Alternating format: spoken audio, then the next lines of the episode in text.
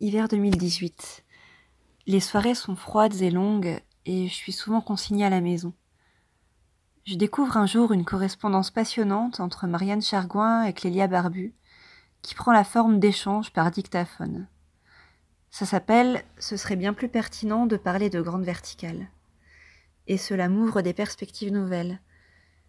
Je décide alors de plagier leur méthode et de commencer moi aussi des correspondances audio pour s'en sortir de chez moi, rencontrer des gens.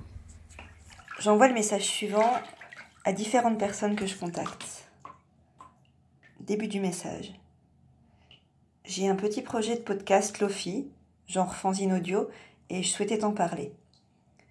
Mon projet est de réaliser un podcast à base de discussions, d'échanges avec des personnes qui accepteraient de parler de leur intimité et également de leur manière de, de vivre leur sexualité alternative ou marginale ou pas. J'aimerais commencer par des personnes que j'ai rencontrées ou avec lesquelles j'ai déjà échangé, du milieu BDSM, des TDS, polyamoureux, fétichistes des baskets, semi etc. Mais je souhaite me laisser pousser là où les rencontres me mèneront et ouvrir mes entretiens à d'autres univers.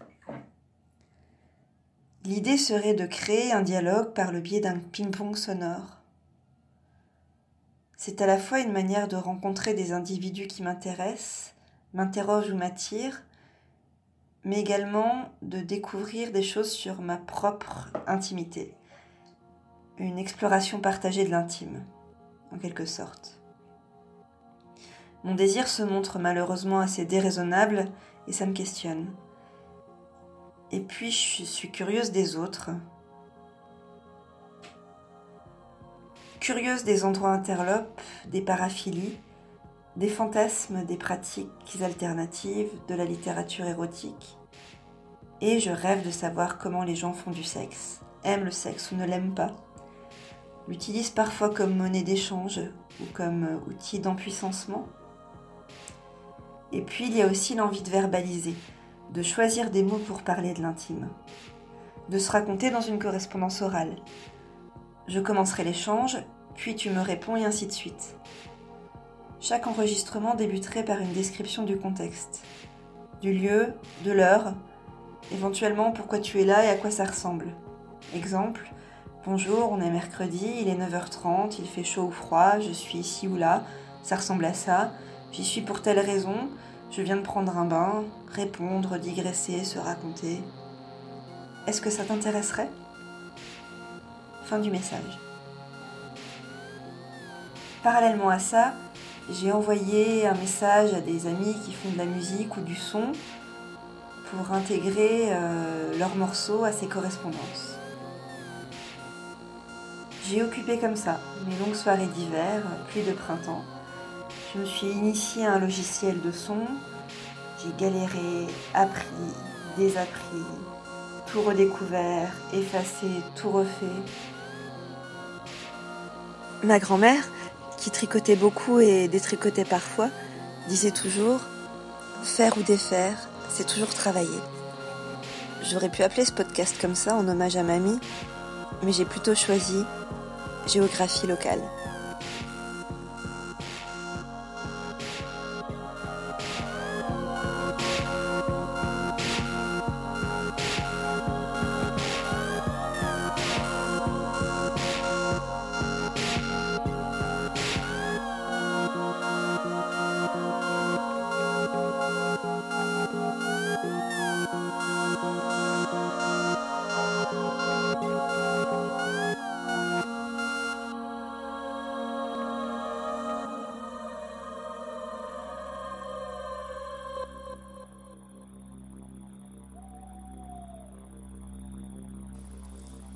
Salut Wednesday. Alors, nous sommes samedi 28 mars, il est 17h17 et c'est mon 14e jour de confinement et je t'écris depuis ma cuisine. Alors, on s'est rencontrés cette année et assez rapidement, on a eu des discussions assez intimes. Euh, et je te remercie d'accepter de faire cet échange avec moi. Tu es américaine et tu viens de Caroline du Sud fait partie de la Bible Belt, c'est-à-dire la ceinture de la Bible, et tu as eu de fait une éducation super religieuse. Tu viens d'une famille très croyante et très pratiquante. Tu m'as notamment raconté qu'une fois on t'avait appris à l'école que le monde avait été créé par Dieu en sept jours et alors à ce moment-là, tu as posé des questions sur les dinosaures en disant que c'était un peu bizarre qu'on oubliait ce, truc-là là, dans, le récit qu'on t'en faisait. Et on t'a dit de te taire et que tu comprendrais euh, plus tard quand tu serais grande. Donc très tôt, tu t'es construite en opposition à, ce milieu. Et tu m'as dit que tu as découvert le punk, les milieux gothiques, le féminisme. Et puis, euh, après, tu travaillé quand tu étais étudiante comme stripteaseuse, en le cachant évidemment à ta famille qui n'aurait pas compris. Et ensuite, tu es venue vivre en France, où tu es depuis à peu près 6 ans, je crois. Euh, depuis, tu t'es mariée avec un garçon français, mais tu as des relations euh, avec d'autres personnes, et notamment des relations de domination-soumission. Euh, est-ce que, par exemple, pour commencer, tu accepterais de me raconter cette expérience de stripteaseuse que tu as eue aux États-Unis et puis peut-être de ce que ça t'a apporté à ce moment-là. Et aussi, je voulais te demander, alors, euh, je sais pas si c'est pertinent comme question, hein, si c'est pas le cas, tu me le dis, mais est-ce que tu penses que cette éducation hyper religieuse a eu un impact sur ta sexualité? Et si oui, à quel niveau? Merci.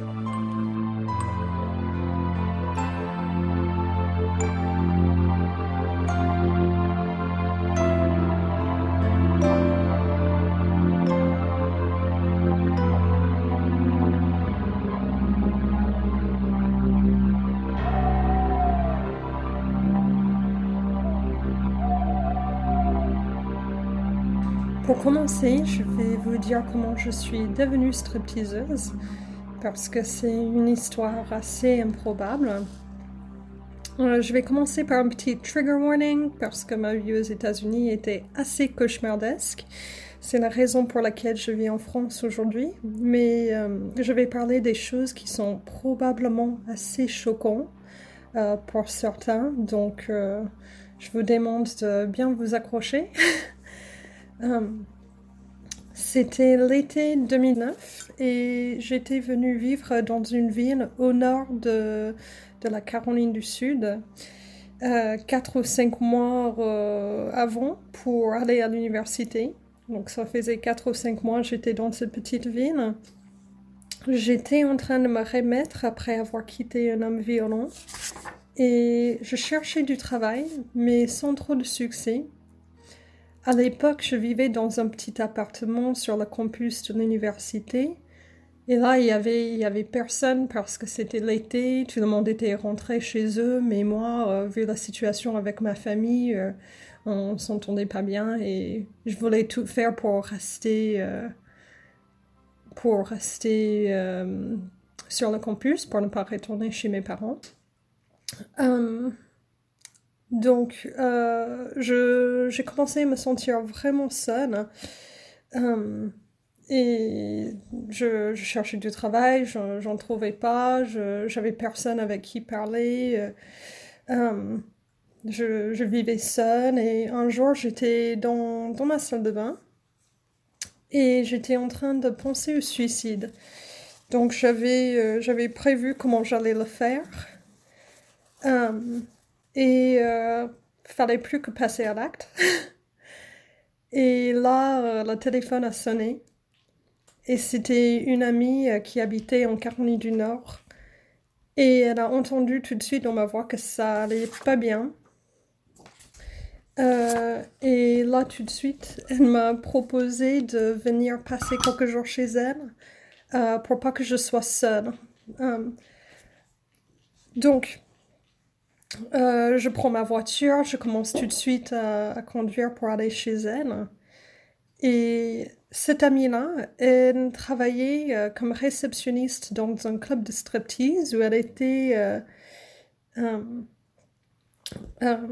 elle était à la réception et puis elle faisait aussi serveuse.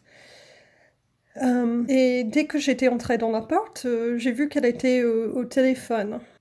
En raccrochant, elle m'a dit que c'était son employeur au téléphone et qu'il lui avait dit qu'il cherchait plus de serveuses pour le bar.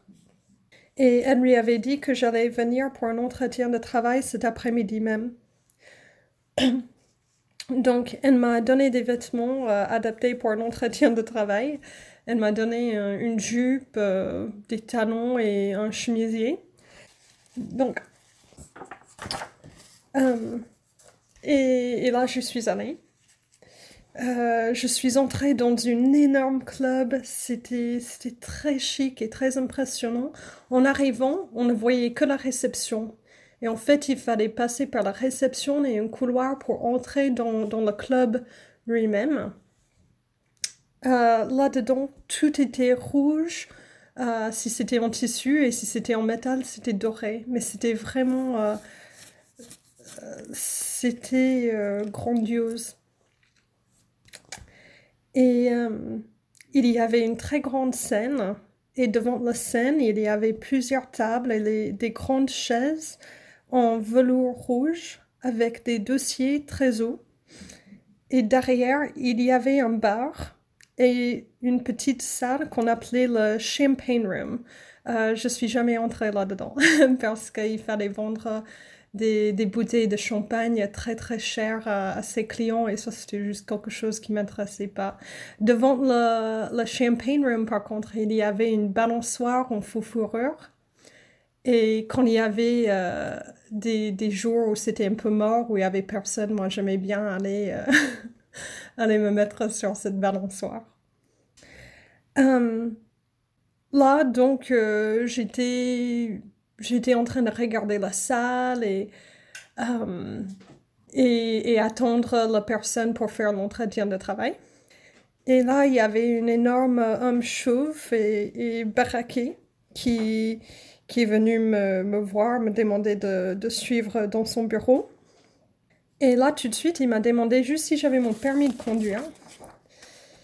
Euh, donc, il a pris mon permis de conduire, il a photocopié, et là, il m'a demandé euh, si ça m'intéresserait d'être stripteaseuse. Donc là, j'étais assez choquée parce que ma copine m'avait dit que c'était un, un, entretien pour euh, être serveuse cocktail waitress, donc serveuse de, de cocktail. Et je. J'étais assez choquée, en fait, parce que moi, je suis quelqu'un de très grande et fine. Euh, j'ai pas de poitrine et même à l'époque, j'avais des cheveux très courts. Donc, j'avais une air très androgyne. J'avais rien d'une stripteaseuse et, et la proposition m'a surpris. Um, donc, euh, moi, je lui ai dit, bah, pourquoi pas? et on n'a pas plus parlé que ça. Donc là, euh, euh, il m'a présenté à un autre homme qui est venu m'expliquer le tenue légalement qu'il qui me fallait. Donc, absolument, il, fallait un type de string spécial qui s'appelait un T-bar, un bar en forme de T si vous voulez. C'est un string euh, réglementé avec deux couches de tissu. Et euh, il me fallait euh, bien sûr des, des, talons de stripteaseuse. Donc il m'a donné l'adresse d'un sex shop, il m'a dit d'y aller chercher ces, ces objets-là. Donc je suis allée, je suis revenue. Et en revenant, donc il m'a présenté à deux femmes au bar et les femmes m'ont demandé mon deuxième prénom. Euh, je, je, leur ai dit que, que mon deuxième prénom c'était Lynn et Lynn en anglais. Et on m'a dit que euh, désormais ça allait être mon nom, qu'on allait m'appeler comme ça. Euh, après, le monsieur m'a présenté à une jeune, jeune femme blonde. Et je crois que c'est la dernière fois que j'ai vu ce monsieur. après ça, il a disparu. Donc, il, il m'a présenté à cette femme blonde. qui m'a montré euh, comment faire un lap dance. Euh, donc, dans un club de striptease, il y a deux choses qu'on doit faire. On doit faire des lap dance et puis euh, des danses sur scène. donc, ça peut être du pole dance, ça peut être aussi autre chose. donc, il y a deux types de lap dance. on peut faire soit une lap dance qui coûtait moins cher, qui était là dans la grande salle, là où il y avait la scène. Et c'était juste une lap dance normale où on pouvait euh, amener le monsieur en, en nous dans une salle euh, VIP, euh, une petite salle en aparté avec des, des, canapés. Et là, on pouvait faire une danse, une danse VIP, c'est-à-dire simplement une danse un peu plus sensuelle. et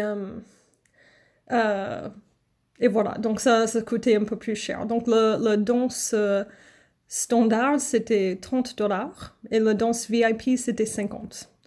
Et ça veut dire qu'on danse pour à peu près 2-3 euh, minutes. Hum, donc, hum, elle m'a appris euh, comment faire. Et puis, moi, j'ai fait mon, mon, premier lap dance sur un vieil petit monsieur assez gentil.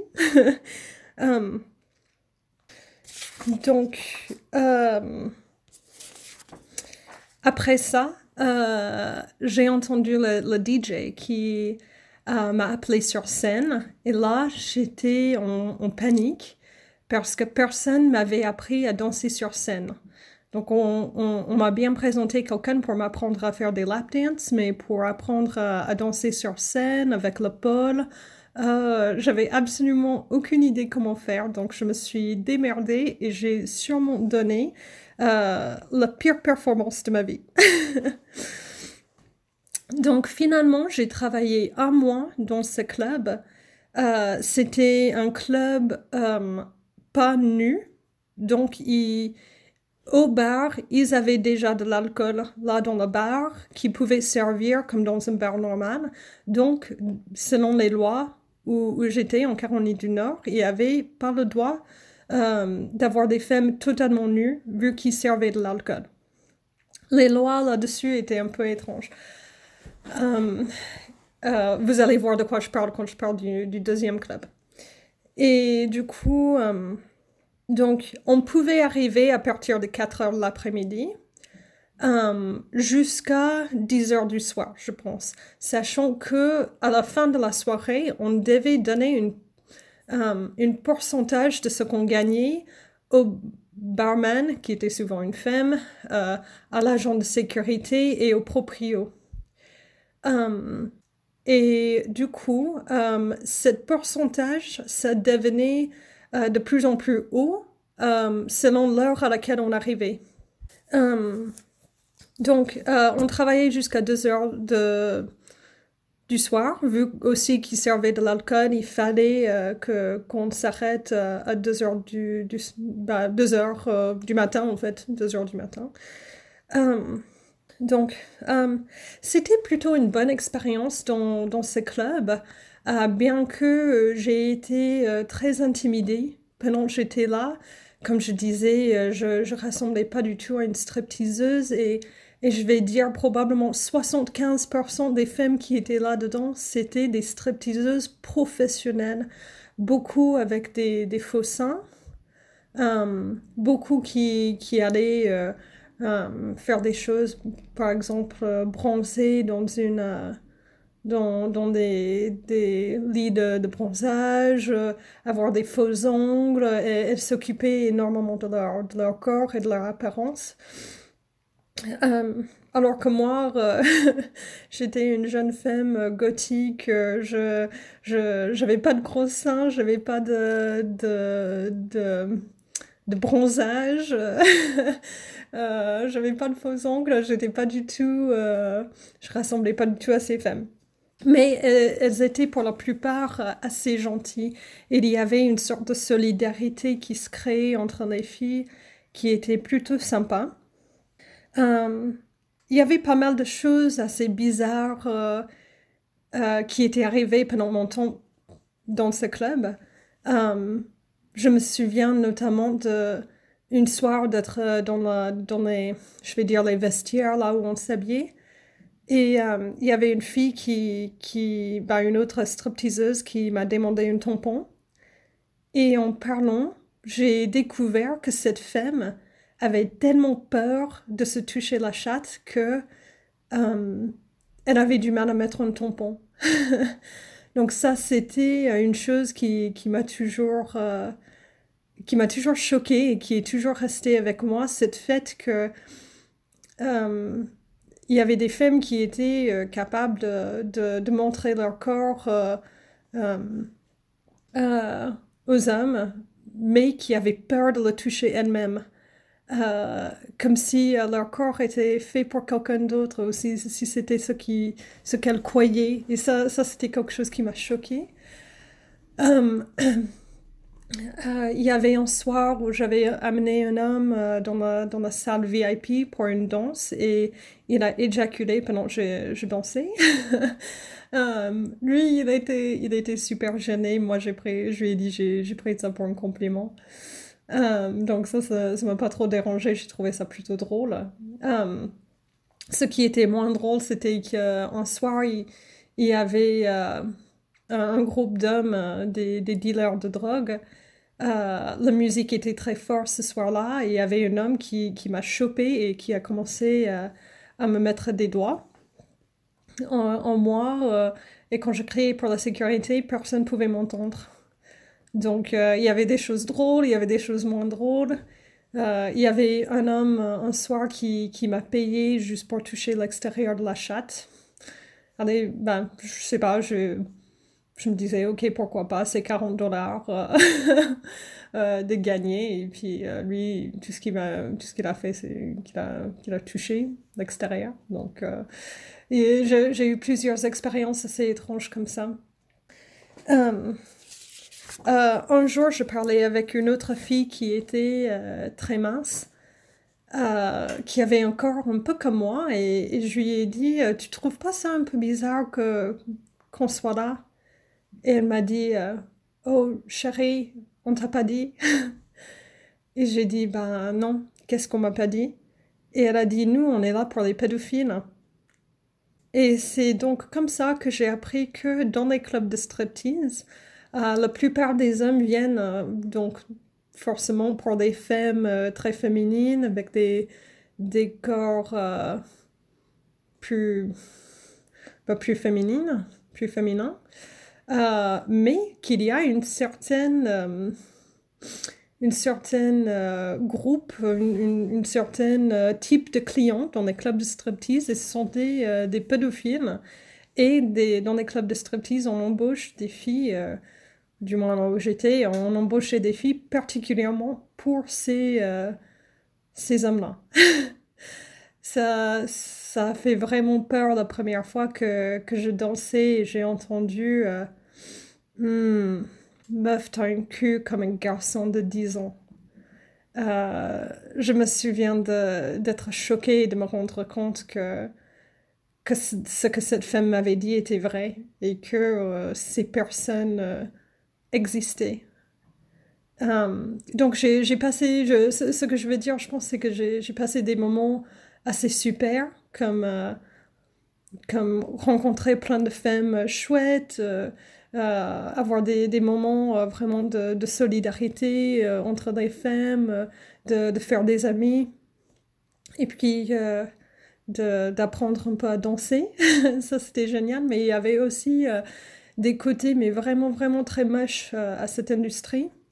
Euh, et l'art, euh, j'ai arrêté de, danser dans ce club à peu près après un mois parce que je vivais justement avec ma copine qui était qui était réceptionniste dans ce club et son copain est venu vivre avec nous et son copain, euh, il, était, euh, il avait été accro à, la cocaïne et il était en train de se remettre. Et un peu comme elle, euh, avait compris que j'étais suicidaire, m'a demandé de, de, venir rester chez elle. Bah, pareil, lui, il avait été accro à la cocaïne, elle lui a dit Viens, reste chez moi. sauf que ce, ce, copain, il a commencé à me forcer à avoir des relations sexuelles avec lui. et ça, c'était devenu quelque chose d'assez régulier. Et je supportais plus regarder ma copine en face. Donc, là, j'ai appris que que le proprio de, de ce club, il possédait un autre club qui était vraiment juste à côté de mon appartement. Et euh, un jour, j'ai décidé d'y aller. Euh, je, je supportais vraiment plus euh, la situation là où je vivais et je voulais retourner dans mon appartement. donc j'arrive à cette, cette club qui était à côté de, de mon appartement sur le campus. Et euh, c'était un peu comme une, comme une maison, comme une petite maison en bois. Euh, sauf que euh, il y avait, il avait pas de fenêtre. Et il y avait un de ces panneaux qui clignotait Girls, Girls, Girls en, en, rose devant, le, devant le bâtiment. Donc c'était assez kitsch déjà, rien qu'en arrivant. C'était un endroit très, très louche on avait un peu l'impression en arrivant euh, que en entrant dedans, on pourrait se faire euh, égorger ou quelque chose comme ça. Donc, euh, je, je, suis entrée, il y avait une longue couloir couverte de miroirs. et en entrant dans le club lui-même, c'était tout à fait l'opposé du club dans lequel j'avais travaillé avant. C'était tout petit. C'était glauque. um, il y avait une, une, petite scène et il y avait de la moquette zébra qui couvrait non seulement le sol mais aussi les murs. um, il y avait de petites uh, chaises, uh, de petites tables et, des chaises uh, pliantes. Donc c'était euh, une image totalement opposée de cet énorme club très grandiose, très impressionnant dans lequel j'avais travaillé avant. Et euh, donc je suis allée au bar où j'ai vu deux femmes et euh, tout de suite, la première chose qu'on m'a dit, c'était Eh ben, si ce n'est pas Mercredi Adams. Et euh, j'ai commencé à parler avec ces femmes, euh, à rigoler un peu, et, et je leur ai parlé vite fait de ma situation, euh, du fait que ça, ça, se passait moyennement avec des gens que je connaissais au Gold Club et que bah, le club qui était en Caroline du Nord et que j'avais envie de, de venir travailler là, dans leur club en Caroline du Sud. Et on m'a dit, on, a déjà une Morticia, ce serait chouette d'avoir une Wednesday. Donc là, encore, on a pris mon permis de conduire, on l'a photocopié. Et euh, là, j'étais devenue euh, Wednesday. um, um, cette, club était vraiment devenu un deuxième chez moi. Euh, les filles là-dedans étaient tellement chouettes et j'ai eu un lien très fort avec elles. Um, j'ai commencé à venir plus tôt l'après-midi, plus vers 3 heures euh, de l'après-midi, et il y avait des filles qui m'ont montré comment faire du pole dance. Je me souviens à la fin de la soirée juste de câliner d'autres filles, de les tenir dans mes bras. Euh, c'était c'était trop chouette. Et euh, je suis même tombée amoureuse du, euh, de l'agent de sécurité, qui était un autre grand homme très baraqué, chauve. il y en avait plein comme ça dans cette industrie, me semblait.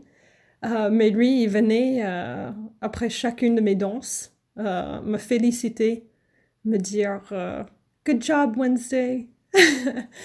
et euh, donc, euh, je sais pas, c'était, juste, euh, c'était tellement génial comme expérience. en ce moment-là, j'étais en train de danser dans, dans le petit club, mais, mais j'avais commencé aussi une histoire, pas d'amour, mais une petite relation avec une femme qui travaillait dans l'autre club et son mari. Donc, j'étais, c'était un peu mon première expérience dans le polyamour cette femme et son mari, ils habitaient aussi tout près de moi. Donc, euh, j'avais gardé le, contact avec cette femme, même si on ne travaillait pas dans le même club, et en fait, on se voyait assez régulièrement. Donc là, euh, tout se passait bien, j'étais contente, j'étais épanouie, j'adorais aller au travail. Euh, j'adorais cette petite club très louche. et il, y avait des, choses, par exemple, des, petites machines à, cigarettes où on pouvait mettre euh, des, pièces de monnaie dedans et avoir des paquets de cigarettes. Il y avait une, machine, euh, euh, distributeur d'argent. il y avait un petit couloir derrière avec rien comme un banc en bois avec des petits panneaux pour séparer Et c'est là où on faisait les danses euh, VIP. Mais euh, je sais pas, j'ai adoré cette, euh, cette ambiance très glauque, très louche.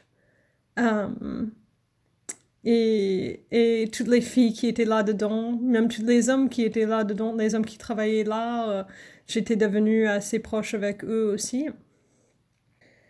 Euh, mais euh, c'était la fin de l'été et euh, c'était le moment de, recommencer les études à plein temps. Donc là, je me disais, ok, je, me suis bien amusée, j'ai passé un bon moment, j'ai gagné pas mal d'argent. Donc là, j'étais prête à arrêter. donc j'avais, dit au revoir à mes collègues, j'avais, arrêté ce travail. Mais malheureusement, à peu près une semaine euh, après j'ai arrêté ce travail, euh, j'ai été contactée par le, DJ qui avait été dans ce club, euh, qui me demandait de venir chez lui. et ce DJ et une autre stripteaseuse que je connaissais pas très bien m'ont drogué et violé. Donc, après ça, à chaque fois, je voyais mes affaires de stripteaseuse dans le, dans le coin de ma chambre.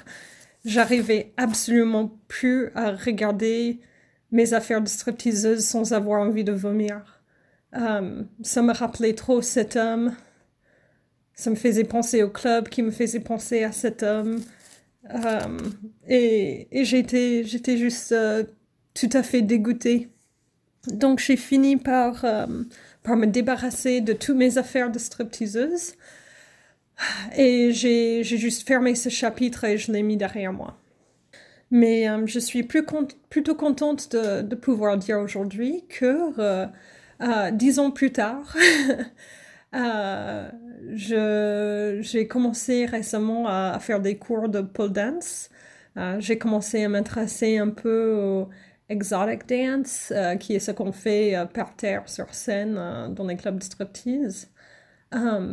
Et là, j'ai l'impression de un peu de, de, pouvoir me réconcilier avec cette activité que, que j'aimais énormément. Donc j'espère que, que ça c'est un nouvel chapitre qui va s'ouvrir et, et dans lequel je vais trouver pas mal d'épanouissement.